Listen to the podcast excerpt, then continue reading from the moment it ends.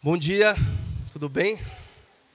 Muito legal poder falar com vocês aqui de novo, compartilhar um pouquinho o que Deus tem falado comigo nos últimos meses. É, eu vou pregar aqui hoje uma coisa que eu já preguei nos jovens. Então eu estou vendo alguns aqui, e para vocês eu vou deixar aí Salmo 62, 11, tá? Uma vez Deus falou, duas vezes eu ouvi, tá bom? Então, é, a palavra de Deus, é, é, o texto é polifônico, ele vai falando, falou comigo de maneira diferente agora, quando eu fui rever, Deus vai falar com vocês também. Amém? É, a gente vai conversar um pouquinho hoje sobre Jesus e a mulher samaritana. De novo, né, Ale? Você estava aqui. De novo, né? Está é, lá em João 4, a Van vai projetar. Qual é a ideia aqui, tá bom? Eu vou tentar é, cumprir tudo isso durante, agora, durante essa parte da manhã. Falar um pouquinho o contexto desse texto, né? o contexto dessa passagem. Depois a gente vai, é, em cada versículo ou em parte dos versículos da passagem, tentar entender o que está acontecendo. E, por último, aplicar, tentar trazer uma aplicação para a nossa vida. Por que tentar fazer essas três partes? Porque quando a gente se depara com um texto bíblico no nosso devocional, nas nossas leituras, ou mesmo em pregações, estudos, a gente tem que entender que esse texto ele não está solto, ele tem um contexto, ele tem mensagens dentro do próprio texto, mas ele também tem que ser aplicável à nossa vida, ele tem, também tem que mudar o nosso caráter, porque senão ele não faz, ele não tem eficácia. Então vamos tentar fazer isso hoje de manhã, tá bom? É um texto um pouco longo, tá? Eu cortei uma parte do meio ali, que é, do capítulo 4, que não, não cabia aqui, mas acho que vai dar tempo sim. Vou começar a ler. O que está projetado aqui é NVT. Jesus sabia que os fariseus tinham ouvido dizer que ele batizava e fazia mais discípulos que João. Embora Jesus mesmo não batizasse, e sim seus discípulos. E assim deixou a Judéia e voltou para a Galiléia. No caminho, teve que passar por Samaria. Chegou ao povoado samaritano de Sicar, perto do campo que Jacó tinha dado ao seu filho José. O poço de Jacó ficava ali, e Jesus, cansado da longa caminhada, sentou-se junto ao poço por volta do meio-dia. Pouco depois, uma mulher samaritana veio tirar a água, e veio tirar água, e Jesus lhe disse: Por favor, Dê-me um pouco de água para beber. Naquele momento, seus discípulos tinham ido ao povoado comprar comida.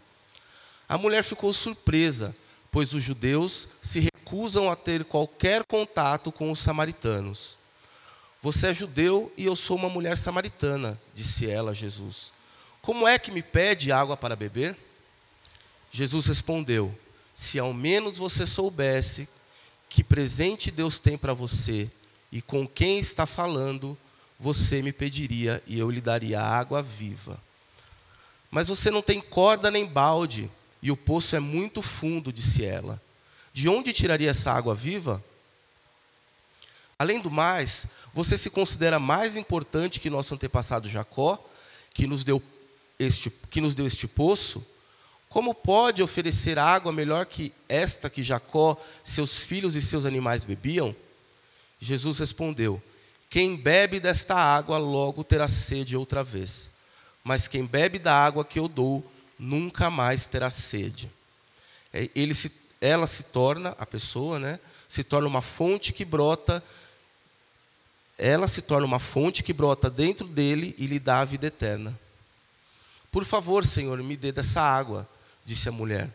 Assim eu nunca mais terei sede, nem precisarei vir aqui para tirar água. Vá buscar seu marido, disse Jesus. Não tenho marido, respondeu a mulher. Jesus disse: É verdade, você não tem marido, pois teve cinco maridos e não é casada. E não é casada com o homem com quem vive. Certamente você disse a verdade. O Senhor deve ser profeta, disse a mulher. Então diga-me, por que os judeus insistem que Jerusalém é o único lugar de adoração, enquanto nós, os samaritanos, afirmamos que é aqui, no Monte Gerezim, onde nossos antepassados adoraram? Jesus respondeu: Creia em mim, mulher. Está chegando a hora em que já não importará se você adora o Pai neste monte ou em Jerusalém.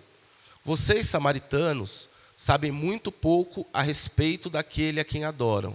Nós adoramos com conhecimento, pois a salvação vem por meio dos judeus. Mas está chegando a hora, e de fato já chegou, em que os verdadeiros adoradores adorarão o Pai em espírito e em verdade. O Pai procura pessoas que o adorem desse modo, pois Deus é espírito e é necessário que os adoradores o adorem em espírito e em verdade. A mulher disse: Eu sei que o Messias, aquele que é chamado Cristo, virá. Quando ele vier, ele nos explicará tudo. Então Jesus lhe disse: Sou eu que fala com você. Naquele momento, seus discípulos voltaram, ficaram surpresos de encontrá-lo falando com uma mulher, mas nenhum deles se atreveu a perguntar: O que o Senhor quer ou por que conversa com ela? A mulher deixou sua vasilha de água junto ao poço e correu de volta para o povoado, dizendo a todos: Venham ver um homem que me disse tudo o que eu já fiz na vida. Será que ele não é o Cristo? Então as pessoas saíram do povoado para vê-lo. A gente pula um pedacinho, e vai para o versículo 39. Muitos samaritanos do povoado creram em Jesus por causa daquilo que a mulher relatou. Ele me disse tudo o que eu já fiz. Quando saíram para, para vê-lo, insistiram que ficasse no povoado. Jesus permaneceu ali dois dias. E muitos outros ouviram sua palavra e creram. Então disseram à mulher: Agora cremos não apenas por causa do que você nos contou, mas porque nós mesmos, nós mesmos o ouvimos, agora sabemos que ele é de fato o Salvador do mundo. O texto é grande, né? É, eu gosto bastante dessa passagem é, por dois motivos. Primeiro, porque ela traz é, talvez uma das falas mais bonitas de Jesus nos Evangelhos, que é chegarão, chegará a hora, e de fato já chegou, que aqueles que adorarão é, a Deus em espírito e em verdade. É, a ênfase sempre nesse texto nessa frase específica, nesse trecho específico, porque de fato Jesus ele está dizendo que a hora dele vai chegar. Toda vez que ele fala sobre a hora, ele está falando sobre a hora da crucificação, sobre a hora da ressurreição, sobre quando o caos do mundo que foi gerado pelo pecado vai deixar de existir e as pessoas vão adorar Deus em espírito e verdade. É muito bonito. Então isso fala muito comigo. Mas não é esse o meu tema hoje. Eu gosto também dessa passagem, e é aí que é um pouquinho do meu tema, porque, cara, ela é a vida cristã. Essa passagem, ela traduz e ela consegue mostrar o passo a passo da vida cristã. Por quê? Porque você vê uma mulher que tem os seus problemas, que é encontrada por Cristo, que o reconhece como Messias, que tem a sua vida transformada e que conta isso para os outros. Essa é a nossa vida. Em 20 versículos, em 30 versículos, a gente tem um quadro daquilo que é a nossa vida, daquilo que a gente, em meio aos ruídos do dia a dia, em meio aos problemas de trabalho, da família, dos filhos, da igreja, em meio às alegrias e tristezas, aquilo que a gente vive. A gente está perdido, a gente encontra Cristo sentado no poço, e o mais legal, e o que me toca mais nessa palavra, é que a gente vê também nos evangelhos uma galera indo atrás de Jesus. Né? A gente estudou no GC esses dias atrás o cego Bartimeu. Ele estava parado, ele viu que Jesus estava vindo, ele se esforçou, ele gritou pela atenção de Jesus. A gente vê a mulher do fluxo de sangue, que percebe que Jesus está passando e vai se agarrar, e vai tocar em Jesus e busca isso para a cura dela. A gente, a gente vê Jairo, que manda buscar Jesus porque a filha está morrendo. Mas nesse caso da mulher samaritana, ela não buscou Jesus. Ela não procurou Jesus.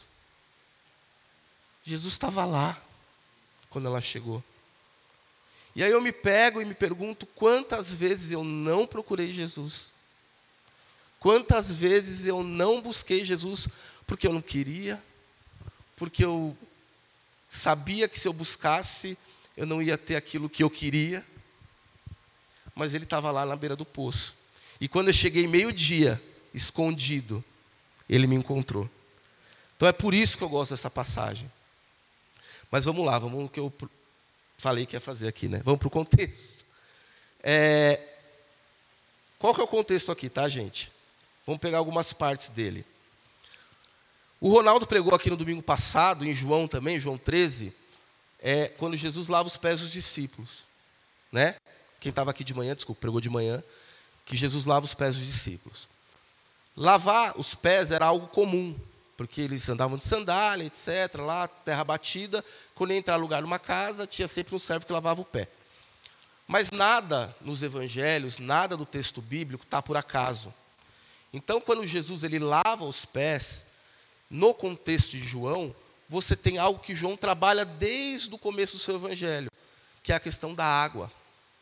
A água, se você pega o evangelho de João, lê ele do primeiro ao último capítulo, o tema da água, e ela das mais diversas maneiras, vai estar sempre em destaque. Naquilo que, é, é, na pregação do Ronaldo do domingo passado, a gente vê que a água ali significava purificação. Né? Jesus fala que aquele que é lavado não precisa lavar o, o corpo todo, porque já é santificado pelo próprio Cristo. Então a questão da água ela é recorrente e ela aparece aqui no poço também.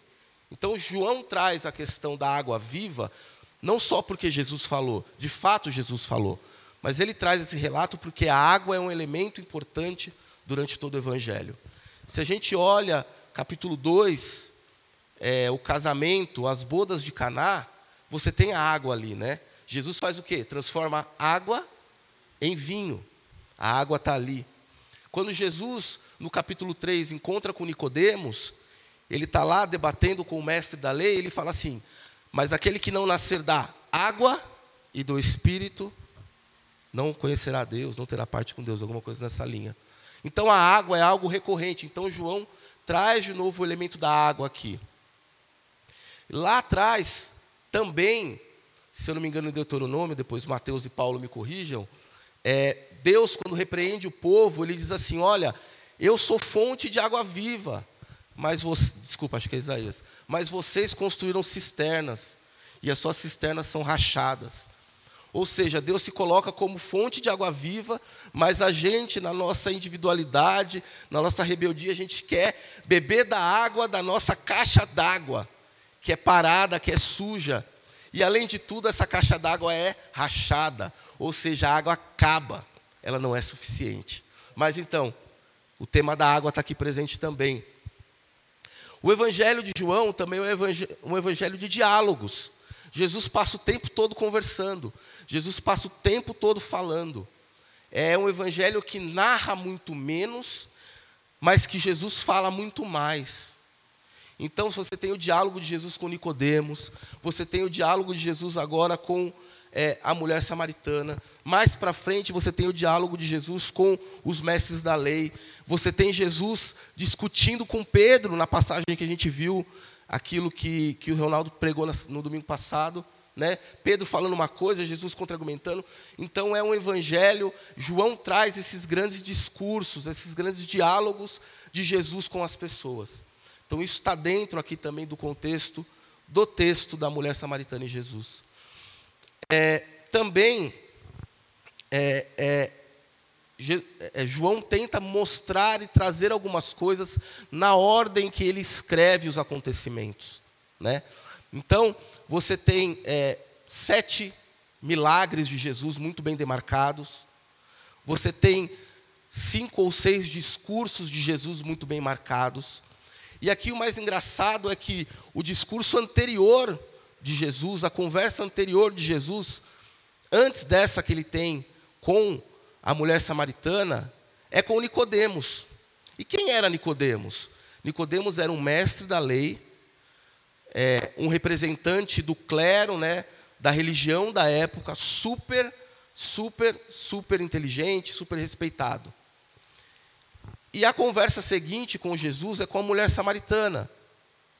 que é mulher e que é samaritana. Então é muito engraçado que você tem os dois polos da pirâmide so social da época, vamos colocar assim.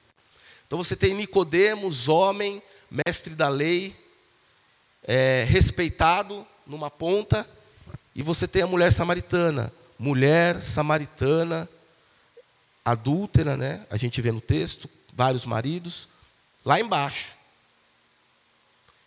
É engraçado como João coloca lado a lado essas duas passagens. E além disso, João destaca quando que Nicodemos encontra Jesus? De noite.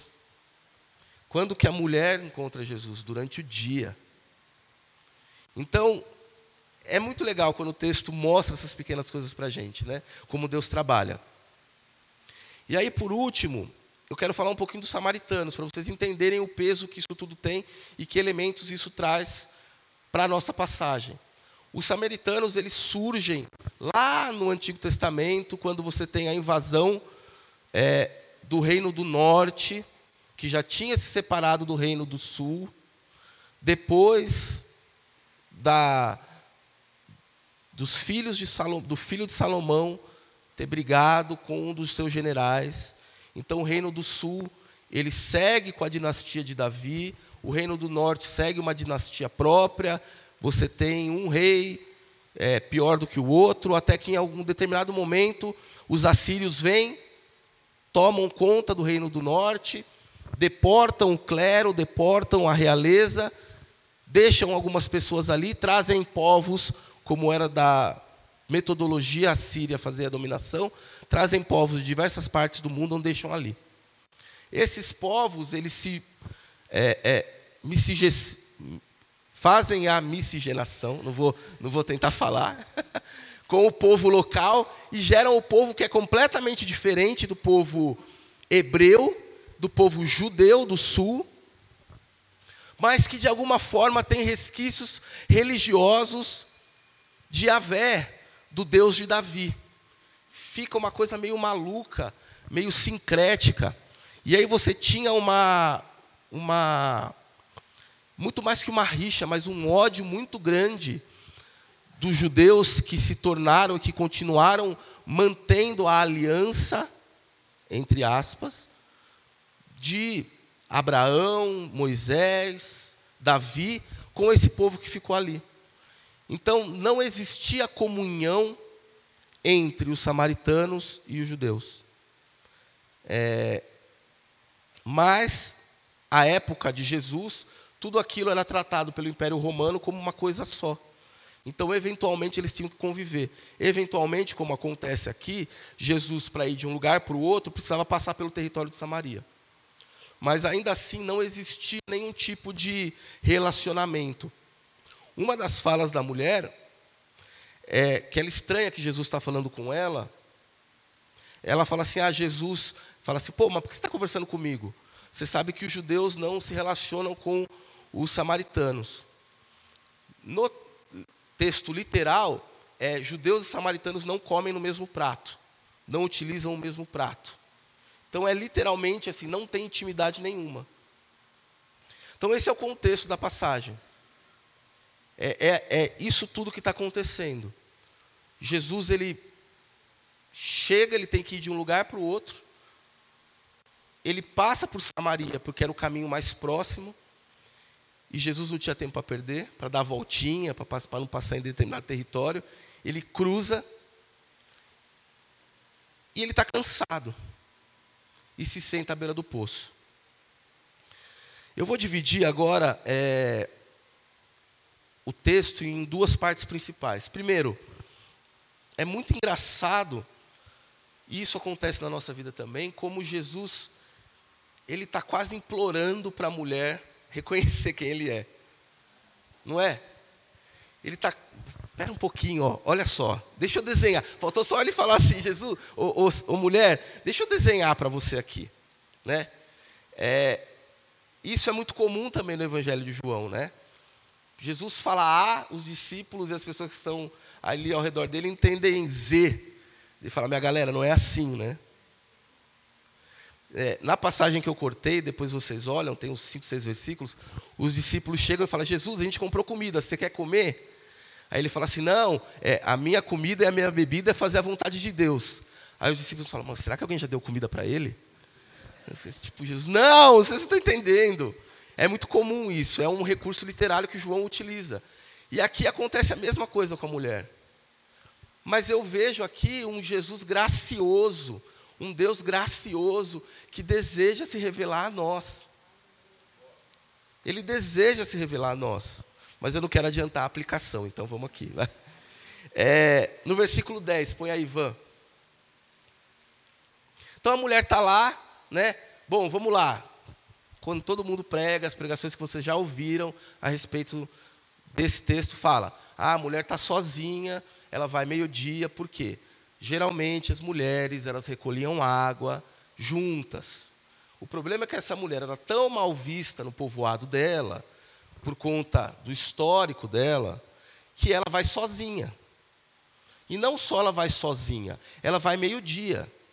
Porque carregar água, é, balde de água, balde de madeira, não de ferro, afinal, o ferro na época não era nem de plástico, porque o plástico não existia, baldes de madeira são pesados.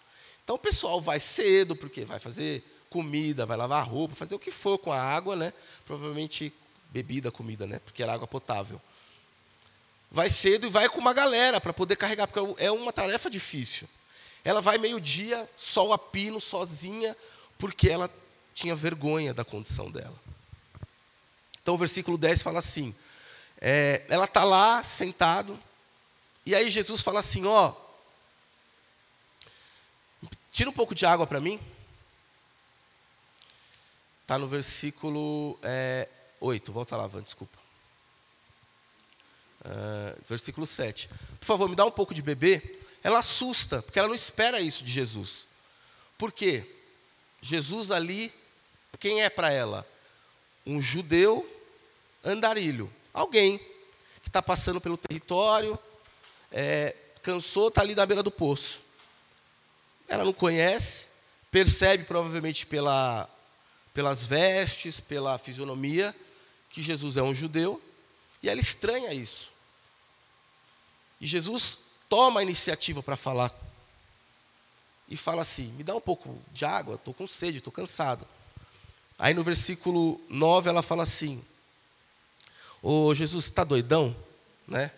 Eu não posso ter contato. Primeiro, ser homem não fala com mulher. Você é judeu, eu sou samaritana. Está tudo errado aqui. Né?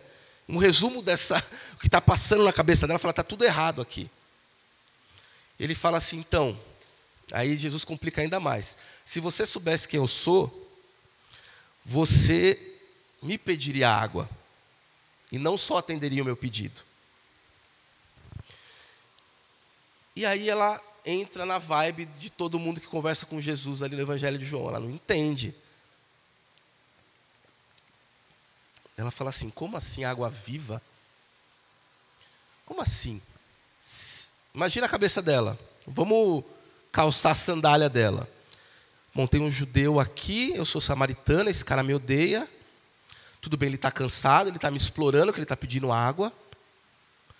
Mas agora ele está falando que se eu pedir a água dele, é uma água viva. Mas espera ele não tem corda, ele está sem balde. E ela fala assim, mas espera aí, como você vai tirar essa água viva? E, é, e água viva aqui é sentido de água corrente, né? Água potável, água viva. E de novo, né? E eu não quero adiantar a aplicação, mas quantas vezes a gente não está aqui fechado no nosso mundo real. Jesus está falando com a gente sobre coisas espirituais. E a gente não percebe. E ela devolve para Jesus no versículo 13, versículo 12. E assim, você não tem água, você não tem corda, você não tem pô, você não tem balde. E assim, a sua água é melhor que a água aqui do poço de Jacó, o nosso grande pai, que também era pai dos judeus, né? é, é, é, é, enfim, patriarca dos judeus, Como assim? Eu, ela não está entendendo nada. E aí Jesus, ele dificulta ainda mais. Fala assim: não só eu te daria essa água viva, como se você bebesse dessa água, você não teria nunca mais sede. E ela continua não entendendo. Por que, que ela continua não entendendo? Porque daí ela fala: Ah, nossa, então peraí. Então se eu beber dessa água que ele está me oferecendo, eu nunca mais vou precisar vir pegar água. Porque ele acabou de falar que eu nunca mais vou ter sede. E se eu nunca mais tiver que vir pegar água, eu nunca mais vou ter que pensar no constrangimento que é vir pegar água no horário que é para as pessoas virem pegar água. Pô, Jesus, então, né? Então eu quero. Versículo 15: Por favor, me dá dessa água. Me dá dessa água, eu quero essa água. Aí Jesus, parece que é de uma forma muito grosseira, troca de assunto. Né? Tá lá num debate mó legal, água para cá, água para lá, ela acha que descobriu a solução para a vida dela e Jesus traz seu marido. Né? Não dá, né? É, é ruim você mandar às vezes mensagem para o WhatsApp, não é? Você nunca sabe o tom da pessoa. Às vezes eu mando uma mensagem para a Joyce, eu falo, será que se ela lê desse jeito, ela vai achar que eu estou falando bravo? Ou às vezes ela me manda, eu leio e falo, meu Deus, o que, que eu fiz? Mas não é nada demais, é só porque você não tem o tom da pessoa, né? Aqui Jesus solta, vá buscar seu marido. Não dá para saber se foi um amada, vai buscar seu marido. Ou se foi. O que eu percebo aqui é que Jesus está ali, Imagina Jesus. Cara, é muito legal, né? E de novo eu vou falar do The Chosen, porque The Chosen é muito bom, assistam. Eu não vi a terceira temporada ainda, mas eu quero ver. É, eu fico pensando, será que Jesus acordou naquele dia e falou: Hum, hoje é o dia daquela mulher. Hoje eu vou encontrar com ela. Não importa que esses discípulos vão me atazanar, que não é por Samaria, que Samaritano é tudo sujo, feio e chato. Eu vou por lá porque hoje é o dia dela. Ou se simplesmente ele, cara, vai indo e vai fazer. Não sei. Eu sei que naquele momento Jesus falou assim: cara, essa mulher não está entendendo o que eu estou falando. Ela está esperando eu pegar água aqui e jogar e dar para ela. Eu preciso dar um choque de realidade nela. Mas assim, olhando essa parte desse primeiro diálogo dessa mulher com é, Jesus, eu percebo um Cristo a palavra que se fez carne, o Verbo vivo, aquele que mostra a glória do Pai, implorando para ser reconhecido, dando todas as fichas para ela, dando todas as pistas. E diante ainda da dificuldade dela, ele continua. Amém?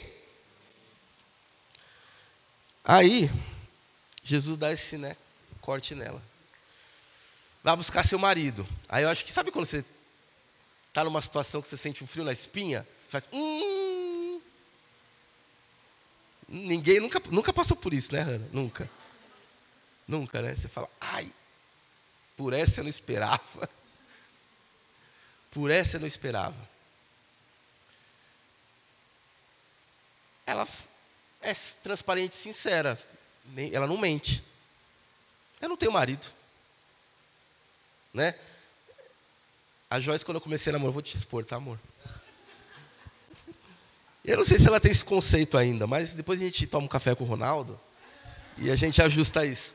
A Joyce falava assim: omitir não é mentir. Olha lá, tá vendo? Ela não mentiu. Né? Vai buscar seu. Ah, não tenho marido. Sou solteira, né? Só que ela não esperava que quem estivesse do lado de lá fosse o próprio Deus. Aí Jesus continua, né? É verdade, você não tem marido, pois você já teve cinco. e não é casada com o que você vive agora. Certamente você disse a verdade. Aí ela faz. Ela deve ter dado aquela encurvada, sabe? Dá aquele revertério aqui, assim, bem na região aqui da, do intestino mesmo. Você fala, ai meu Deus do céu, que que eu, como que eu, que, que eu faço agora? Mas ela é esperta, cara, porque ela fala assim: hum, olha, você é profeta, hein, meu? é, você é profeta, hein, rapaz? Ela deve falar: hum, tô brincando, gente. Eu acho que e quando a gente começa a tomar, quando a gente começa a ter a percepção de quem Cristo é, a gente treme. A gente treme. Porque o Deus que organizou o universo se dispõe a organizar o meu coração. Ela tremeu ali. Cara, você é profeta.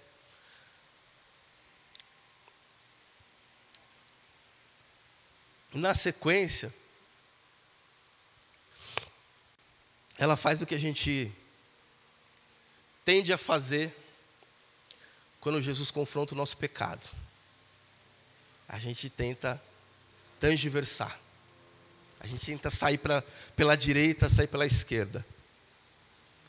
Ah, então me conta uma coisa. E ela vai numa balela teológica ali, que era importante, é, é o que levanta para Jesus cortar, para falar sobre a, o momento da restauração das coisas, o momento onde o que faria sentido não seria o local de adoração, porque ele é o templo. O que está por trás, e por isso que essa passagem é tão importante, é que ele fala, cara, não importa se você adora em Jerusalém, se você adora em, no Monte Gerezim, se você adora na estação 337 ou se você adora lá em Asbury, onde está tendo avivamento. Não importa, porque eu sou o templo. Apocalipse 21 fala que a nova Jerusalém está contida em Deus e no Cordeiro. Então, assim, Ele é o templo. É isso que ele está falando ali por trás de tudo, nessa conversa corriqueira na beira, do poço. É essa a revelação que ele está trazendo. Mas ela, ela tenta escapar, né? É, em relação a isso. Por que, que ela tenta escapar? Tem um sentido aí, tá bom? Que também faz um pouco parte do contexto. Os samaritanos, como eu falei, eles traziam grande parte ainda da herança é, de Moisés, da lei de Moisés. Eles, te, eles acreditavam, naquela época, só nos cinco primeiros livros da Bíblia, tá? só no Pentateuco. Eles desconsideravam os profetas, salmos, todo o resto. E eles também acreditavam na vinda do Messias. Obviamente, eles não acreditavam que o Messias seria da origem de Davi, porque eles não gostavam dos judeus, logo, não fazia muito sentido. Mas eles acreditavam que viria, com base em Deuteronômio também, um profeta como Moisés. Moisés mesmo profetizou. Um dia virá um profeta maior do que eu, etc, etc. Eles acreditavam na vinda desse Messias. Eles davam um outro nome, mas acreditavam. Só que, como os judeus acreditavam que esse Messias seria um Messias guerreiro, né, conquistador, um novo Davi, os samaritanos acreditavam que o Messias seria um grande mestre seria aquele que explicaria as Escrituras como Moisés fazia, seria um novo legislador. Por isso que ela faz uma pergunta teológica. Então, assim, ela estava escapando pela tangente, mas não estava escapando tanto assim. Falou assim: ó, se você é profeta, então me explique isso aqui. Então, a própria pergunta dela, o próprio posicionamento dela, já mostra que o coração dela já estava caminhando para um lugar diferente. Já estava sendo direcionado para um lugar onde Jesus queria chegar. Então Jesus deixava de ser aquele judeu doido que fala com uma mulher samaritana, para ser um cara, um profeta, alguém que poderia explicar as Escrituras. E aí Jesus explica essa questão, pode passar, Van. Pode passar, ele está espírito e verdade. E ela fala, 25, ó, ela está se remetendo à tradição samaritana. A mulher disse: Eu sei que o Messias, aquele que é chamado Cristo, virá. Quando vier, ele nos explicará tudo. É a tradição do Messias como novo intérprete de Deus, como legislador. E aí Jesus faz uma coisa que ele raramente faz nos evangelhos. Ou ele faz em ocasiões muito específicas. Ele abre o jogo e fala: Sou eu. Sou eu. Ele esperou muita coisa. Sou eu. Eu que falo com você. Então, sabe aquele cara que Moisés falou? Sou eu. Cara, que clímax da conversa, né? Peraí, peraí, peraí, peraí, peraí, peraí. Esse cara acabou de me pedir água. Falou que eu tinha que beber a água dele. Aí depois ele falou do meu passado. Agora está falando que é o Messias. Meu Deus, o que está acontecendo aqui? Sabe aquela sensação de, meu Deus, o que está acontecendo aqui? É muita informação, é muita coisa, e o coração queimando. E aí os discípulos chegam, é Jesus, quer comer? E aí, como você está? Não sei o quê. Começam a olhar Jesus falando com mulher samaritana. E ela, meu Deus, o que está acontecendo? Ela não faz mais nada, ela sai correndo para a cidade. Transformada. Transformada.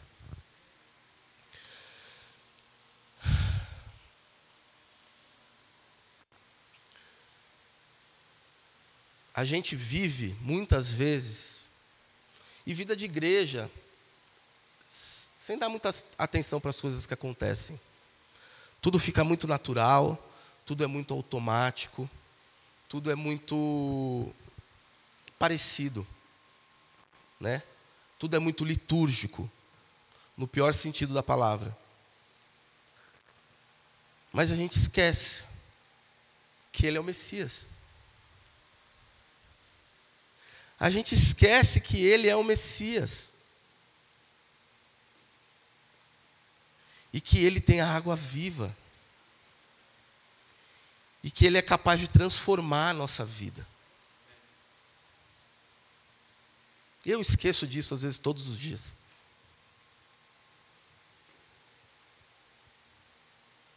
Eu esqueço que, por tudo aquilo que eu passo, tudo aquilo que eu sofro, Ele está comigo. Eu esqueço de botar Jesus no barco. Eu esqueço de ir lá acordar Jesus. Por que, que a gente é assim? Eu não tenho resposta. A única coisa que eu sei é que Ele nos encontra na beira do poço. Ele nos procura na beira do poço. Ele pode estar cansado de caminhar, pode estar estressado com os discípulos, pode estar qualquer coisa. Ele vai se revelar a nós. Deus é um Deus que se revela. Deus é um Deus que dá pistas sobre si. E meu irmão, se você não perceber, ele vai jogar isso na sua cara. Eu sou o Messias. Se você não está entendendo direito, eu sou o Messias. Você não está percebendo as coisas? Eu sou o Messias. Eu sou.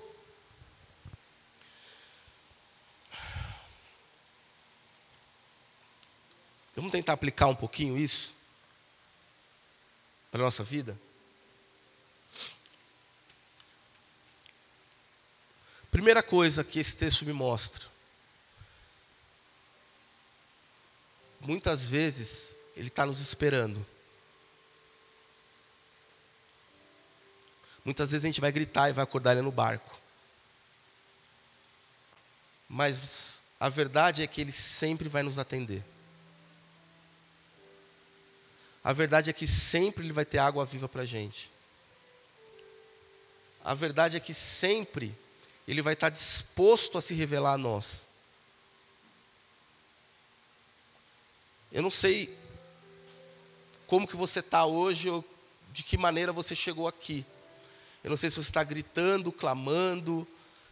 Jesus acorda, esse barco vai virar. Filho de Davi, tem misericórdia de mim. Jesus, vamos lá em casa que a minha filha vai morrer. Ou se você está, deixa eu encostar, só, só encostar na, na borda da veste dele, ele vai me curar. Eu não sei. Se você então está, ah, eu estou aqui, estou aqui na minha dor, estou aqui no meu trauma. E, ah, cheguei, Jesus está aqui. Sabe o que é engraçado?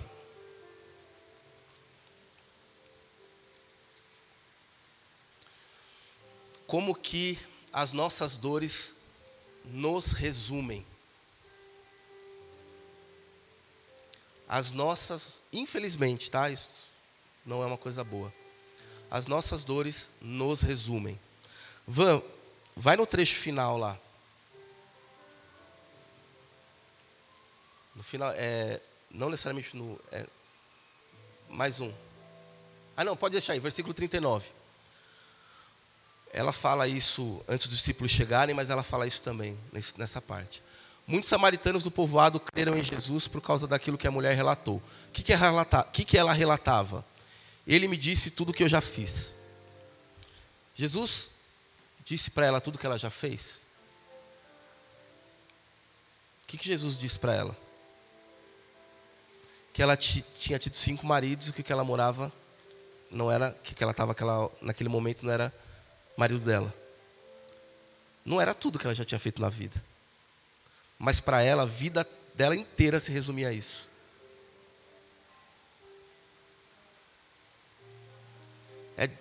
Você imagina o quão amargurada essa mulher era?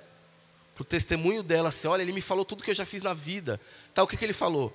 Que eu, tinha, eu tive cinco maridos e o que eu tenho agora não é meu. Mas de verdade, isso é tudo que você já fez na sua vida, tudo. Isso é o que importa. O que, que esse trecho me ensina também, além de, do fato de que ele vai nos encontrar, é que a gente tem que estender o nosso diálogo com ele. Se ele está falando com a gente, a gente tem que deixar isso continuar.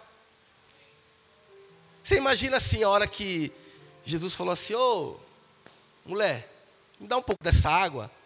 Ela falou assim: Você tá loucão, mano? Falou, fui. Ou se então, quando ele falou assim: Olha, ao invés de você pedir, ao invés de você, você devia estar feliz que tinha que pedir água. Beleza. Ó, não quero pedir nada, não, valeu. Quantas vezes Deus está falando conosco e a gente não continua falando com Ele? Cara, o exemplo que essa mulher dá é: continue falando com Jesus. Continue conversando com Ele. Porque essa é uma conversa de revelação. Não de revelação de futuro, revelação de, de planos, uma revelação de quem Ele é. Continue conversando com Cristo. Não saia da beira do poço. Ah, é, Jesus? Que água é essa? Tá, mas você vai usar a corda? Mas como assim? Você é maior do que Jacó? Continue, cara, na sua ignorância, na sua dor. Pô, já não... Imagina ela, pô, já venho aqui nesse horário para não encontrar ninguém e tem esse cidadão aqui. Pô, Jesus, já estou passando por um perrengue aqui na minha vida, e o Senhor ainda vem falar que eu tenho que perdoar aquele cara que me xingou. Quantas vezes Jesus é um incômodo na nossa vida? Como foi na vida dessa mulher samaritana? Não interessa. Continue a sua conversa com Jesus. Continue. Não abandone o seu lugar secreto. Por mais que você ache que você já conhece ele, por mais que você acha que você não sabe quem ele é, continue a sua conversa com Jesus. Porque ele vai se revelar como o Messias. E o Messias não é só aquele que morreu por você para você ir para o céu, aleluia. É aquele que transforma o seu dia a dia, é aquele que cura as tuas feridas, é aquele que mexe lá no fundo.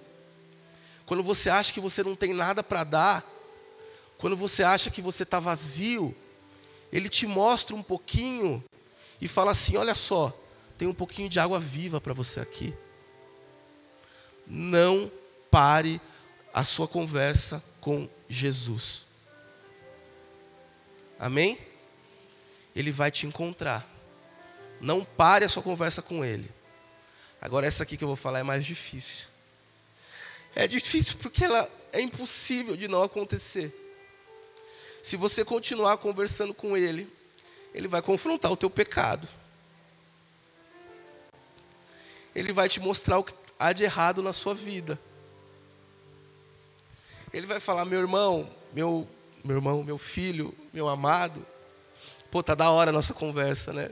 Pô, Jesus está demais. Mas ó, e aquilo ali? Aí você vai ter aquela dor. Fala, não, é ali. É isso que você precisa mudar. Para nossa conversa ficar mais funda, para nossa conversa ficar mais profunda, é aqui que você precisa mexer. Vai doer, Jesus? Vai. Outro dia, a Joyce foi.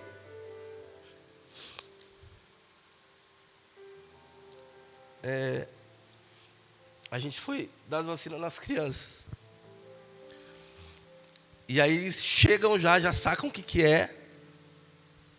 E não quero, mãe, não quero, não quero. Aí o Tito virou e falou, mamãe vai doer. Ela falou assim, vai. Vai doer. E quando a gente é confrontado por Jesus, ele não nega que vai doer. Ele fala, vai doer. Mas eu vou te botar aqui no meu colo. E vou te ajudar. Porque a sua vida não vai se resumir mais só a isso. Então, se você estende a sua conversa com Jesus, Ele vai mexer no seu pecado. Ele vai encostar naquilo que está mais escondido dentro de você. E por mais que doa, e por mais que dê medo, vai ser melhor. É melhor. É melhor ser tratado por Jesus. Eu sou um testemunho vivo disso. É melhor. Não saia correndo do, da beira do poço quando ele começar a falar do teu marido. Não saia correndo. Ele vai tratar o seu pecado. E sua vida não vai se resumir mais só a essa dor. Amém?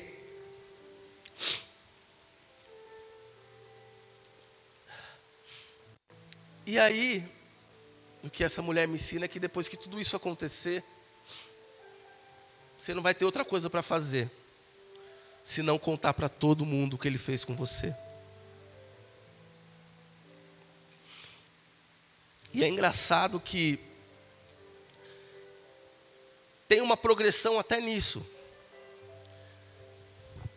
Porque no versículo, nos versículos, no versículo final, no 42, as pessoas, os samaritanos, que foram impactados pelo testemunho dela, falaram assim: agora cremos, não apenas por causa do que você nos contou, mas porque nós mesmos o ouvimos. Então a gente, depois que a gente é encontrado por Jesus na beira do poço. Depois que a gente aprofunda a nossa conversa com Ele. Depois que a gente tem o nosso pecado restaurado, nosso, nossa vida restaurada, nosso pecado eliminado da vida. A gente conta, a gente fala, a gente grita sobre o que Ele fez na nossa vida. Mas a gente também pega na mão e fala: vem ver você. Vem aqui experimentar. Pega a mão das pessoas que você tem falado de Jesus. Que o seu testemunho grite essa transformação, sim. Isso é básico, né? Ninguém aqui tem que ser um cristão agente secreto, que ninguém sabe que você serve um Deus que é vivo e que mudou a sua vida. Mas pegue na mão dessas pessoas, traga elas para a comunidade, não para esse lugar físico aqui. Isso é parte, mas traga ela para conhecer o amor de Deus. Fala assim, ó, Jesus fulano. Tá vendo aqui Jesus, ó? Esse cara aqui que falou que eu tinha cinco maridos. Grite sobre o que ele fez na tua vida, mas traga as pessoas para conhecê-lo. O nosso testemunho é importante, mas a pessoa ver a Cristo também é muito importante. Amém? E por último, o que essa mulher me ensina é: saiba em qual parte do caminho você está. Você acabou de sentar na beira do poço? Começa a conversar com ele. Começa a ver o que ele tem para você. Você já está conversando ali há um tempo? Pergunta assim, Jesus, e aí, eu tenho cinco maridos? Não tenho? Ou se ele já está falando que você tem, fala, beleza, Jesus, chegou a hora de eu tratar isso. Ou você está no momento de beleza, cara, Jesus, você mudou minha vida, eu quero falar isso para todo mundo. Porque essa é a história da nossa vida. Essa é a história da nossa vida. Esse é um resumo da vida cristã. Eu não sei em que parte da vida cristã você está, eu não sei em que parte dessa história você está. O que eu sei é que Jesus está presente em todas elas em todas as partes. Ele está no começo quando te encontra, ele está no meio quando conversa, ele está mais um pouco no meio quando ele trata o teu pecado, e ele está no final quando você traz pessoas para ele. Jesus é o fio condutor da nossa vida, como é o fio condutor dessa história. Amém?